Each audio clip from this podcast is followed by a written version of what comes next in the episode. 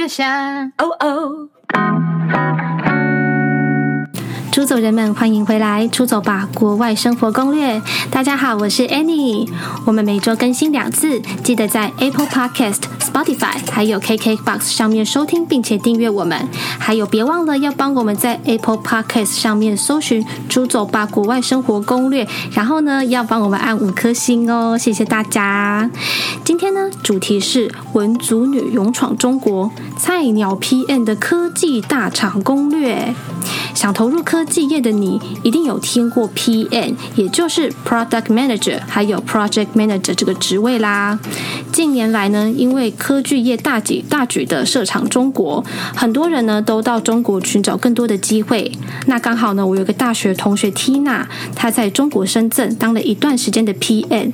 那我自己呢，对 PM 这个生态其实蛮好奇的。那也就是刚好我们之前都没有访问过呃在中国工作的人，所以呢，今天很开心的能够邀请他来这个节目，跟我们分享面试，还有 PM 的职涯、中国职场文化等等这几个方向。那么就欢迎 Tina。Hello，大家好，我是 Tina。哎，Tina，你可以就是跟我们的出走人们简短的介绍一下自己吗？呃，我本身在台湾有做过科技业国外业务的经验。嗯，那后来因为觉得呃不安现状吧，所以就跑到中国当了。三年的科技厂 PM，嗯，哎，其实我一直都蛮好奇的，因为呃，在访谈你之前，我有做一些功课，然后看到就是很多 PTT 啊、D 卡的人说，哦，一定要就是你是理组或者是工工科的背景，然后或者是你一定要是国内或国内外的硕士才可以进去这样子。可是因为我跟 Tina 是大学同学嘛，可是我们是四大文组哎。那你当初是怎么样进去的？嗯，我当时的话，我本身是外贸协会的学生，然后我在培训完成之后，嗯，呃，外贸协会它会有一些企业征才、联合征才，然后呃，刚好就被瓶盖股的公司挑中，然后就这样前往了中国。嗯嗯，那呃，我简单讲一下外贸协会它的考试，它是必须要呃。准备的，嗯、那呃，联合征才也是在毕业的那一段时间才有举办，这样子。那会建议如果有兴趣报考的同学呢，呃，可以先有一些工作经验再去报考。哦，原来是这样子，所以其实你在大学的时候，可能就大概有去了解一下外贸协会，它有招考这个东，就是有这个东西。然后呢，可能觉得后来发现说，可能呃工作经验可能是需要的，所以才才会就是做的一些规划，对吗？嗯，对。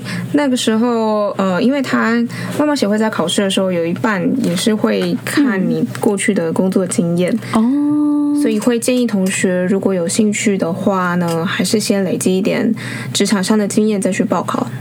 哎，你刚刚讲同学，哎，其实我们很多出出走人也是跟你当时候是一样，是已经工作的啦。不过这样讲同学是蛮亲切的。好，那其实我刚刚就是这样听你讲，其实你一切都是精心设计好的，哎，也没有精心设计，就可能误打误撞。嗯，就是其实都有可能，就是多多少少就有看一些资讯，然后可能刚好到一个哦停损点。然后再去准备这样子，对吗？嗯，对，可以这么说。嗯，啊，所以说，其实很多人说一定要国立硕毕，或者是很多人就是说，可能你需要这样工科或者是理科的背景，其实是不一定的，对吧？也不是绝对的。嗯，我觉得学历很难说是不是绝对，嗯、但是，呃，像我有一些那时候有一些同事，嗯，有些是。呃，海海内外硕士都有啊，美国的或是欧洲的，然后也有台湾的，呃，前四大毕业的硕士。哦，那相对文组的话，这一块会相对弱势一点。但是如果可以累积一点工作经验的话，我觉得是还蛮有帮助的。嗯，所以你的同事那个海外大学是哪个大学啊？我可以问一下吗？呃，有的还蛮厉害，就是英国。英英国的知名的硕士，可能是蔡蔡总统的学妹，假的？对，然后还有什么博什么莱大学，美国很有名的那一间，你就直接讲伯克莱就好了。你讲什么博什么莱，大家都马知道。哎，可是这样，哎，你这样压力很大哎，对不对？就是比如说你进去，然后你同事就是同事都很很威这样子，对，同事都还蛮厉害的，素质都很很坚强，所以。所以必须要更努力才可以。可是其实你看，就是大家刚听下来，其实 Tina 她的同事虽然是哦卧虎藏龙，可是 Tina 她本身是看就是呃私立中段的是文组毕业的，所以其实呢就是也不是绝对。但当然就是像 Tina 她自己有透过外贸协会的招考，那也有一些工作经验。那我觉得如果说你跟 Tina 或者是我们就是呃其他的人是一样这样子的背景，那你可也许可以就是考虑看看往这样的方向前进。那其实真的也不是绝对的，所以绝对不要灰心哦，对吧？好，鼓励大家。对啊，其实我真的那时候听到，就是你那时候要去呃瓶那个瓶盖瓶盖股公司的时候，其实真的还蛮惊讶，因为我就觉得你很努力。嗯，对，因为比我努力的更多啦。可是因为大家都会有一个既定印象啊，等于是说你打破了这个既定印象，然后进去这样子，就是一个算是也是证明自己啦。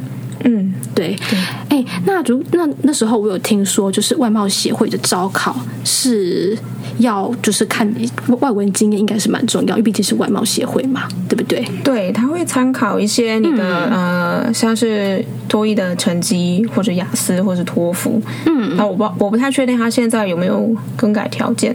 那就是外语的能力跟一些呃经贸相关的知识，嗯，他会做一个考核，嗯，然后。再加上你过去的工作经验去评估，哦，所以考过然后才培训这样子。对，考过才可以培训。哎、嗯，那我可以偷问你多一考几分吗？还是你其他就是考雅思、雅思托福？嗯，当时我是考多艺，然后。嗯多益考几分？大概大概对，不到九百分，可能年代其实也不高，大概八百多，八百多。那其实也算就算蛮高的，对不对？嗯，就是当时我同学还蛮多，都考蛮高的。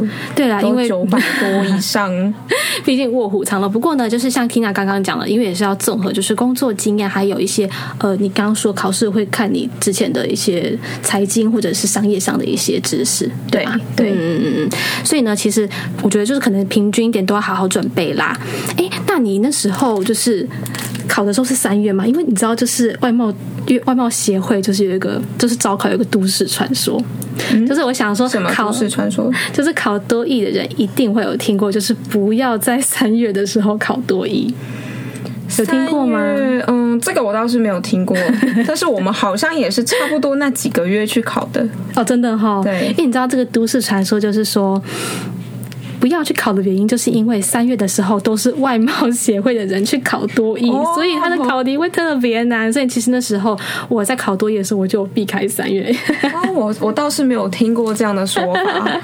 好啦，就是只是给大家参考一下啦。就是我们不是就是不是确定，那只是一个都市传说这样子。哎，所以那时候就是你你考完之后，那你进去就要还要再分组吗？或者是要分发吗？嗯，要，它就像大学一样分发。嗯，那你分数最高的同学，你可以优先选填你想要的嗯课程，嗯，因为他进去可能还有分什么日语、粤粤语、越南文，或者是欧洲各个语言。那每个同学他想要的组别不一样，所以都是完全用考试的结果下去做分组。哦。所以其实就跟像你讲的，跟大学分发很像。所以比如说你成绩高的就可以先选想要的东西，想要的那个语那个语语言别，对不对？没错。哦，那后来就是你分组完之后，那是什么方式来用什么样的方式来进行培训啊？嗯，我们会有很多的小组，嗯，然后每一个小组都会有各个的商业的或是英文的一些呃合作讨论，嗯。然后要做一些 presentation 这样子哦，所以说就是都是用英文来做简报吗？大部分是。哇，那真的就是外语能力这一块其实要蛮蛮好的，因为其实你做简报的时候虽然有准备，可是可能教授但你们的老师也会提问吧？会，我们会有老师、嗯、呃。会有老师指导。那这些老师他们可能是呃业界人士，或者是在各个大学里面的某个领域专精的教授。嗯，那像比较特别的是说，比方说我们那时候有学习呃，像是哈佛个案这些，我相信有些同学可能会听过什么 Harvard Case Study 这种。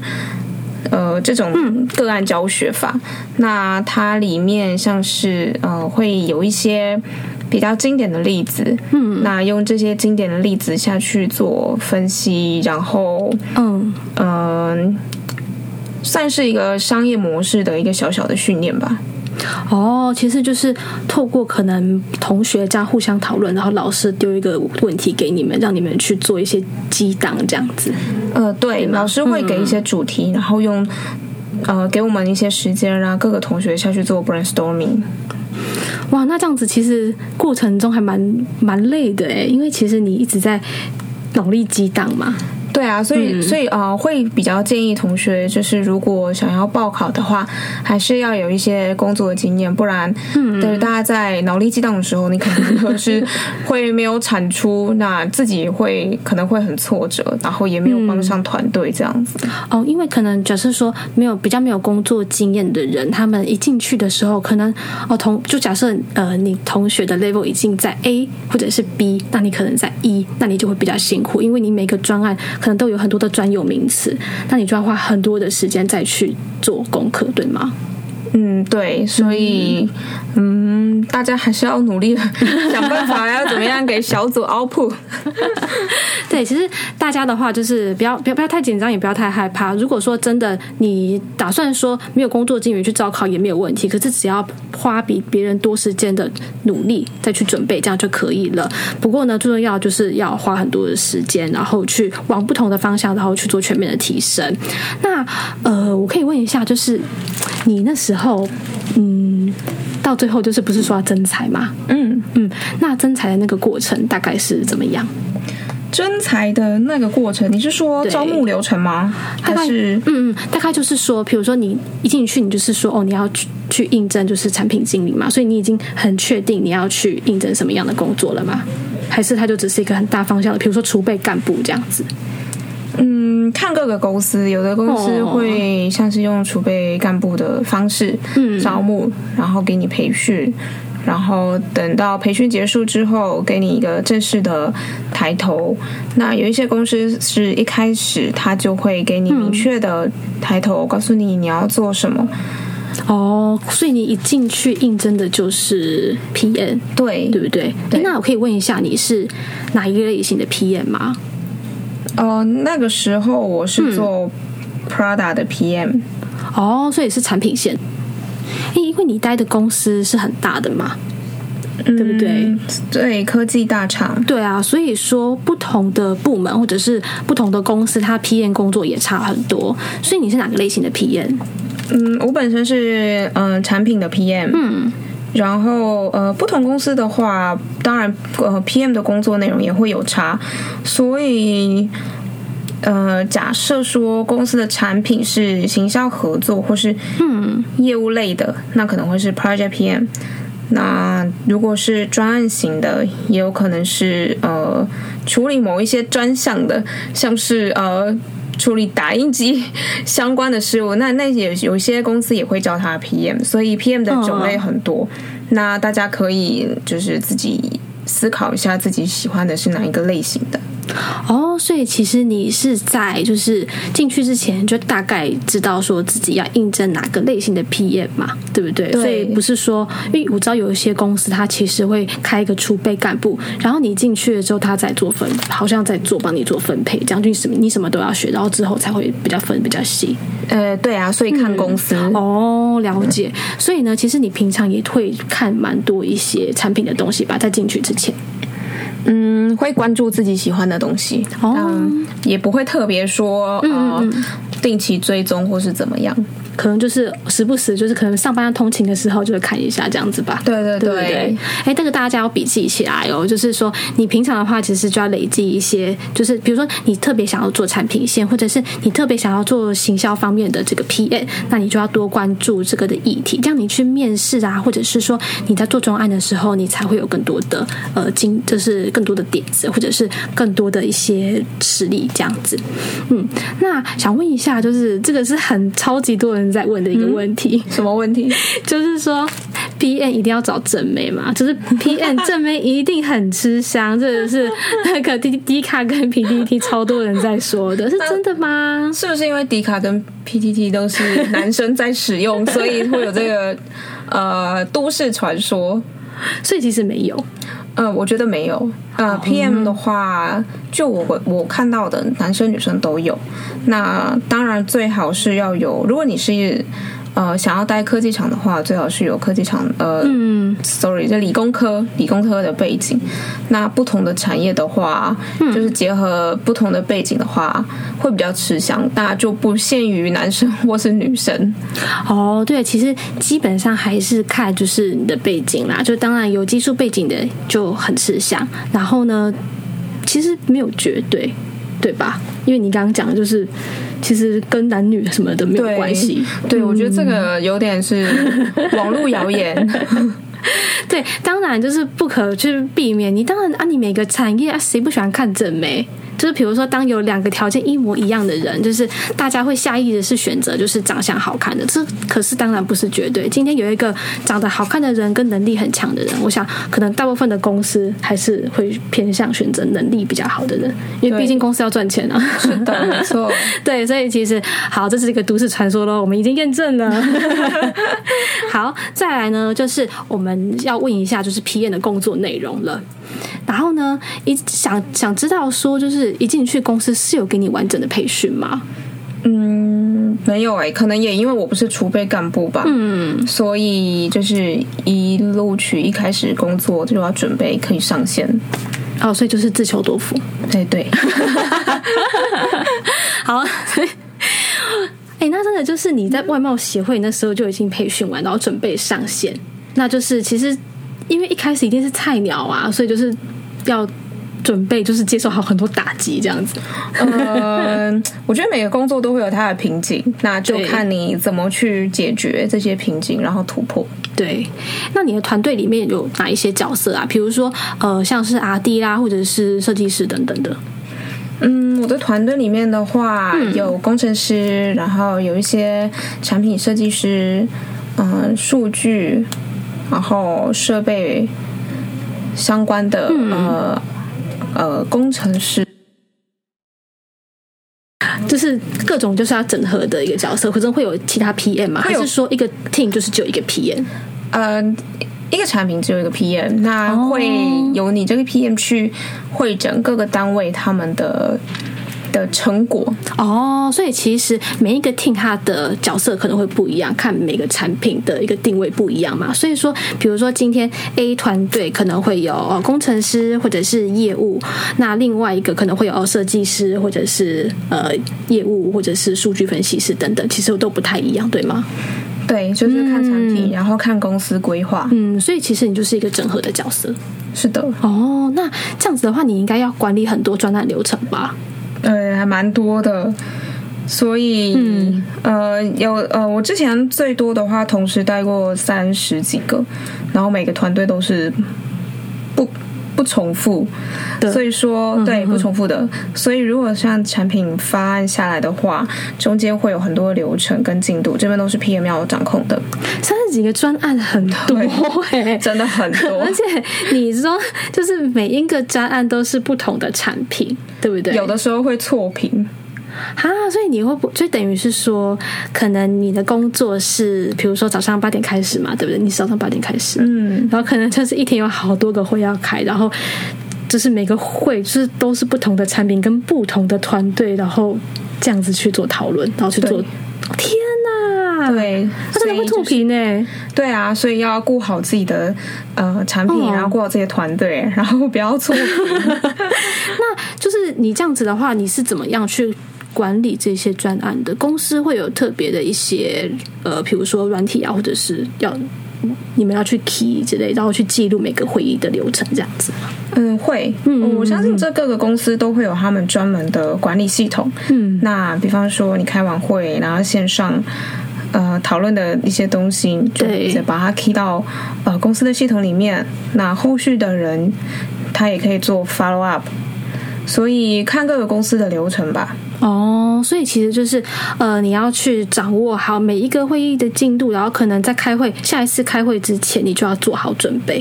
当然啦、啊，对不对？当然，当然。哇，那这样子，如果说假设假设有出包的时候呢，嗯、你怎么办？你说 你是第一线吗？呃、出包的时候吗？对。呃，如果被客人发现的话，就是他会要求我们改善，那这时候 PM 就要承担面对客人的责任。那同时也要、哦、呃跟后面的一些你的团队要去讨论如何做改善规划。可是如果说假设就是呃就是 delay 了嘛，比如说进度 delay，然后客户就大开始就打电话给你大彪嘛，会有这样的状况出现吗？嗯，就看客人的素养。所以其实你有遇过就是比较可能情绪一点或者是比较刁难的一个 case 吗？有啊有啊，都会有。嗯、有的呃，有的客人他比较容易有情绪，嗯，那这边就我们前线第一呃第一开始面对的嘛，所以嗯就要跟他解释沟通，然后看是不是有一些不可抗力的因素啊，或者是说呃什么其他特殊的原因导致我们进度没有。没有落实，没有落实到客人的要求，哦、那后面怎么改善？嗯，所以就是要找一个冠冕堂皇，可是听起来是很正当的理由，先去安抚客户，这样子。没有没有没有，都是很正当的理由。对，反正呢，就是要先安抚客户。其实我这个蛮有感的哦，因为其实之前工作的话，又跟就是呃。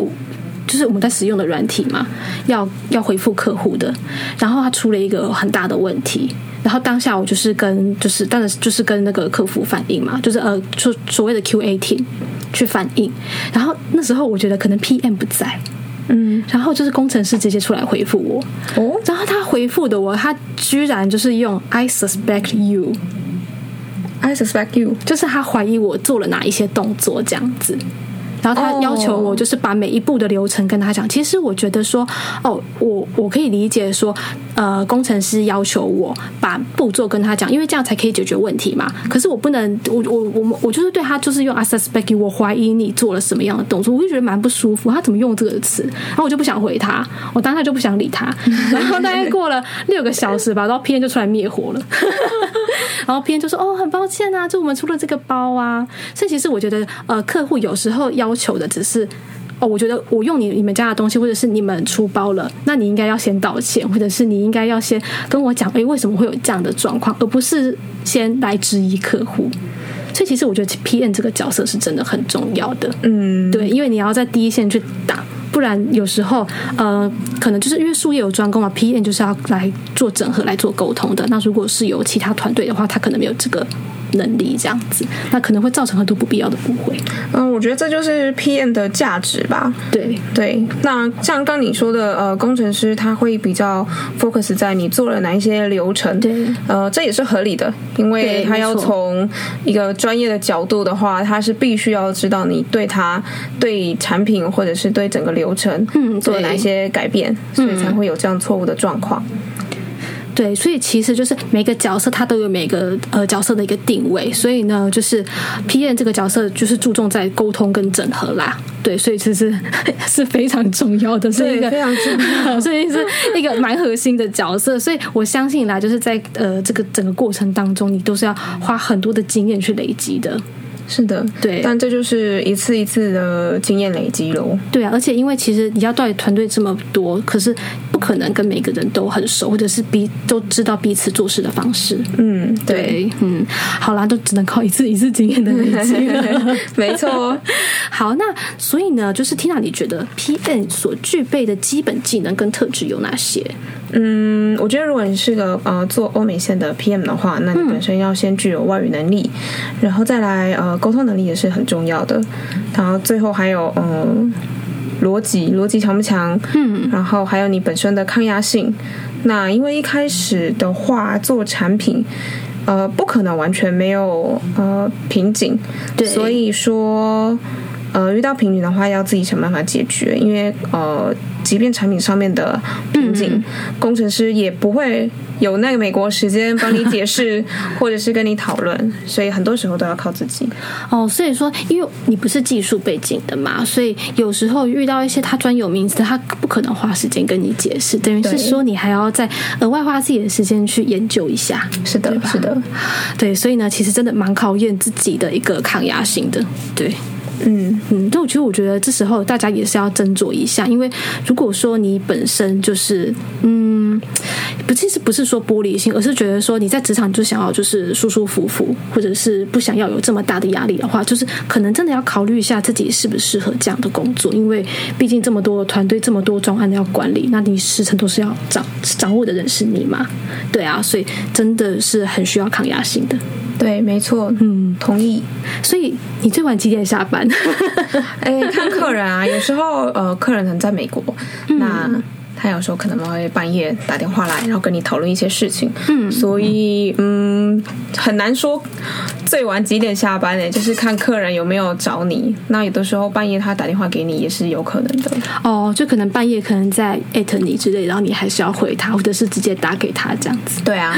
哦天哪！可是你是八点上班呢，所以等于是说工时就是很长。对，就是被客户有点拉长了。好，这个部分呢也是大家要考虑的哦。当然，每间公司不一样，因为其实每间公司文化不一样。也许有些公司它不用这么晚，或者是他们公司文化就是，哎，你下班了不用再回客户这样子。我相信有这样的公司啦。有啊，也可以做台湾线的 PM 嘛，嗯、就没有时差。嗯、哦。对对对，这样子的话就比较不会有这样子的问题了。啊、嗯，所以其实我觉得还蛮建议大家，如果说哎对这个这间公司还是对这个这个职位有兴趣的话，也可以多上网或者是多去社团，然后去问一下，哎有没有人在这间公司或者是这个产业这样子，然后去多多听听别人的建议，这样子。嗯嗯，对。哎，那我想问一下，就是因为毕竟是在中国的这个深圳厂嘛，那跟中国同事的相处怎么样？你会不会有很多文化上啊，或者是做事风格的差异？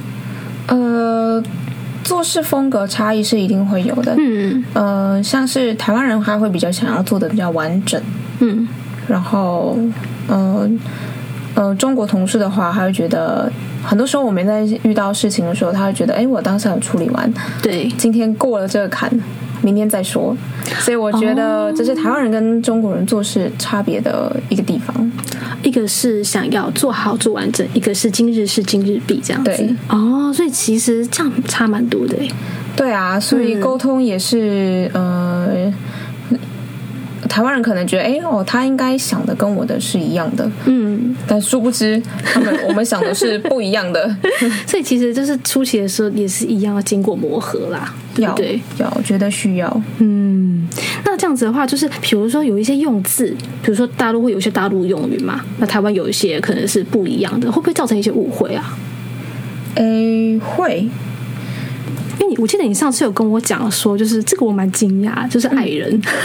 哦，爱人，对，就是你上次好像跟我说，就是我台湾就是讲说爱人就是老公跟老婆，对不对？然后他们说什么爱人要下海了，什么下海是工作，你跟我讲的那个爱那个下海是工作。哦，哎，我想一下，呃，爱人，对，台湾人一般说爱人可能会是指小三或者是小四嘛，老婆就是老婆。那然后说他是叫老婆爱人这样子，是不是？他是会叫老婆爱人？对对对，他们会叫。他们呃，他们会叫老婆爱人，其实可以理解。可是你上次跟我讲那个是说，哦，我的爱人下海了。然后我想说，啊，什么意思？所以是等于是说他的老婆下海了，还是他的情人下海了吗？我的爱人下海了，对对对，意思是说，对，呃，我的老婆，我的另一半，他今天。哦，可能可能他们家开个店，对，我老婆今天下海了，就是她今天要去开店了，去工作，对，她去工作。嗯、可是，在台湾人的话，就爱人去下海，感觉是 从事一些比较特殊的行业。对对，他可能要去那个七条通，还是那个 对几条通这样？对，几条通工作这样。对对，所以这些差异，这也蛮有趣的耶。所以，可是如果说在工作上有用词遣词的差异，就是你们还是会去做，就是修正。吧，就比如说，哎，他讲话怎么怪怪的，然后可能还是会。就是会思考一下，会思考一下这样子哦。对，那其实还好啦，因为其实那边台湾人也蛮多，中国人也蛮多的，所以其实每彼此还是稍微熟悉一下差异性，对不对？对，这样对未来的合作也会比较有帮助。嗯、对，哎，那这样子的话，你刚刚说就是其实你的各国客户也蛮多的，嗯嗯，那。你会觉得哪一个国家的口音是最难去调试，就是是适应的？嗯，我觉得印度，印度吗？对，印度他们的口音比较重哦，然后会有一些发音跟我们平常好像在呃什么英语杂志上啊听到的会有一些不太一样。对，所以我觉得印度口音要花一点时间去习惯。哎，对了，然后讲到这个印度的话，其实他们就是会有一些动作、肢体语言跟我们不太一样，嗯、对不对？比方说 yes 就要摇头，因为我跟你讲，我上次看的一个就是分享，我真的觉得超神奇。他们意思是这样子，嗯、稍微摇头，然后不要是大摇头，对不对？对。对 大家不是可能，其实我们现在要听我们讲了，所以不太有那个感觉。可是大家可能可以上网 Google 一下印度的 Yes 到底是什么样的动作，真的超级有趣。因为其实它跟 No 就有非常些微的差别。所以其实我真的就是我那时候听到 Tina 她跟印度的客户有一些往来的时候，我就觉得蛮好奇的这样子。所以有时候会有误会嘛，跟印度的客户有一些误会，这样就比如说他其实说 Yes，就你们以为是 No。呃，他如果在摇头的时候，我就会反问他 Yes。所以再三确认，对，对对再三确认。哦，所以如果说讲，其实其实客外呃国外的客户应该也是蛮配合的，就是因为彼此也知道说我会有文化差异，所以就会再三的确认，就是流程还有是你们的到底是要还是不要这样子。对对，没错。好的，那再来的话就是又回到就是我们中国同事的部分了，嗯，就是因为常常听说，哎，中国人有狼性。那你有这样子的感觉吗？就是他们可能会比较具有攻击性一点，呃，他们会比较积极发言。嗯嗯，我觉得这是差异。你说开会的时候，还是任何时候？呃、各种时候啊。哦，会想要积极的发言，比较积极主动。嗯，这样有时候其实也是好事吧？对不对？去蛮蛮想去解决问题之类的。会啊，我觉得这也是好事，就是大家把不同的意见提出来，嗯、然后做。嗯，做一个讨论，然后达达到共识，这样子。对，所以其实我觉得，呃，不同文化的当然有时候会有差异，可是有时候我觉得是一个互相的补强，因为其实台湾人，我们的我们。就是上课，就是大家说有没有问题，老师说没有问题，大家就静默。然后下课会有小猫两三只去问老师，老师没问题就是有问题。可是就是因为中国人的话就真的比较不一样，所以其实我觉得，哎，有时候其实也是一个补强，就是互相，就是算这个叫什么互补？对，互补，互补，对不对？对有一点点，对，对，有一点。嗯，那中国同事会针对两岸议题来问你吗？嗯，会啊，会啊，多少都还是会有一些对政治比较狂热的同事。但我觉得，就是如果我们是在，嗯呃，毕竟在人家地盘嘛，然后我们也只是去工作，那如果要跟他们争吵这些的话，是吵不完的。对工作跟生活，实际上是没有什么太大的帮助。怎么讲都很无奈？那你遇过就是最夸张，他是用什么方式来就是去质问你，或者是 diss 你这样子？嗯，像这几年中国的经济好好起来了，对，那他们其实有一些人会对呃，会会给台湾人一点考验，就是说，哎呀，你们最近台湾的经济好像比较没有那么好了、嗯、之类的，或者是说，哦，我上次去台北啊，你们的房子都很破旧。好伤人哦！但是，但是这点我要澄清，因为呃，一个都市发展的时间不一样，对，台北发展的比呃中国的大城市，嗯，当然是呃大部分的大城市都还发展的比呃起步的时间啦，嗯嗯，比台湾晚，所以嗯、呃，他们盖高楼的几率也比较大。因为发展的晚，哦，然后技术已经到那里了，而且其实都市规划也不同嘛，然后其实地方什么也有不同的限制，所以其实我觉得他也不太能这样做比较啦，对？对，我觉得这不太一样。对，可是没有关系啦，因为毕竟他就是可能只是随随便讲讲，就是可能他只是想针对你的国家来挑战你。对对，他们是出于个人 个人嗜好。对，可是其实我觉得，Tina，你之前有跟我分享过，就是有一些台湾人也会直接在中国同事的面前说，他们就是没有文化，还是类似的。呃，会啊，但是我觉得这就是呃个人的一些对于他们的嗜好吗，或者是他们有兴趣的部分，所以想想要表达的方式不一样。嗯，对，所以呢，其实我觉得。大家如果说都可以各退一步啦，就是去为对方去 多想想一点，就不会比较不要造成这个误会。因为其实我之前在我们在大学的时候有蛮多陆生的，嗯、对不对？对，那时候还蛮多陆生来台湾念书。对啊，所以其实有时候我在跟他们交流的过程当中，当然他也会问我一些比较政治敏感的问题。可是这时候我就会觉得说，那如果今天他是我的话，他也会跟我有一样的想法。那只是我们的背景不一样，那我们就互相理解对方，不要再为这种事争吵。因为像 Tina 刚刚讲的。其实这个对我们都没有好处，就是你做这些争吵都没有好处。对对，因为实际上，因为你在现实中的冲突，就是很可能会变成，就是你知道肢体上，甚至你在公共场合，那就更不好了。嗯，对啊，所以我觉得大家如果说在中国工作的话，就是可以尽量就是避免可能肢体上或者是言语上直接的攻击。对对，因为其实就是没有什么实质的好处啦。那当然就是你今天。有有，就是如果在台湾的话，你有权利就是发表你的意见。有人骂你，你可以就是去发表你的意见。可是我觉得大家尽量还是不要有肢体上的冲突哈，因为可能比较危险一点。因为说真的啦，现在也蛮多就是呃情绪上管理上有一些问题的人，你永远都不知道他下一步要干嘛。对啊，对啊，所以我觉得大家明哲保身哈。然后呢，想再问一下，说就是生活的部分，在中国生活的部分，听说中国的话是周休一天，所以你平常的工时大概是多久？嗯，呃，基本上大家都一样，就是表定就是八小时。嗯，对。所以这样子的话，就是说你周休就一天吗？还是就是大大环境是周休就一天吗？有的一天，有的两天。哦，所以不一样。对，嗯，所以。表定八小，剩下责任制是这样吗？可以这么说，因为你刚刚说就是你回家还要再回客户嘛，对不对？对，他们有时候会找你。嗯嗯，好吧，那个就是大家可能要再思考一下。如果说你不太能够接受说你下班时间还要处理公事的话，可能就要考虑看看自己适不适合这份工作了。对，嗯，那再来的话，你的公司有配宿舍吗？有，有吗？嗯，哦，所以其实每一个进去的人都会有宿舍吗？还是其实不一定，看公司。你的公司就你那时候的，就是平某平盖股公司是有的。对对。哦，那其实这样子的话也蛮也是蛮蛮省的哎，对不对？因为其实住宿也要花蛮多钱的吧？住宿也，你说在到那边租房子吗？对，呃，在那边租房子。应该跟台北差不多，跟台北差不多嘛。对。可是其实如果说你不管是你租房子，除非是你那边很便宜啦，一两千。可是你刚刚说跟台北差差不多，那就是蛮贵的。嗯。等于是说你薪水可能有一大部分都要去缴房租，所以我觉得配宿舍真的是还蛮重要的一件事哈。嗯，对。对啊，因为我听说外派就是呃这个部分还蛮重要，所以如果说大家在选择外派工作的时候，有没有配宿舍也是一个蛮重要的一个因素啦。如果说你有就是呃一些预算上的考量这样子。哎，那我想问一下，就是当地的生活水平是大概是跟台北差不多吗？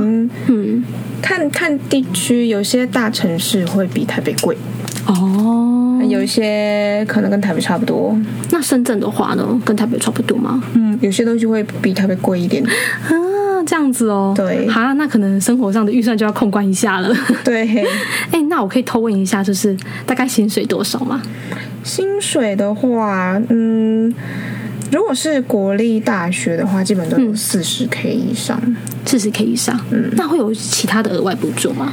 呃，机票补助啊，我呃、嗯，像是可能一年有个三张或四张这样子，三张或四张这样子。嗯、哦，那还 OK 啦。那这样还 OK。如果说假设有宿舍，然后一年四十 K 的话，对啊，嗯、是不是？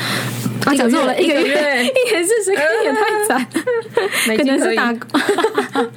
可是不是？哎，你你的那个薪水是用人民币吗？还是是用台币来发的？呃，每每个公司不一样，有人用人民币，有人用台币。哦、那那个某瓶盖股的，你工你工作的都有啊，都有。就是哦，每每个人不一样。台湾的公司的话，都还是会有老健保。哦，所以你在那边其实也是有老健保的。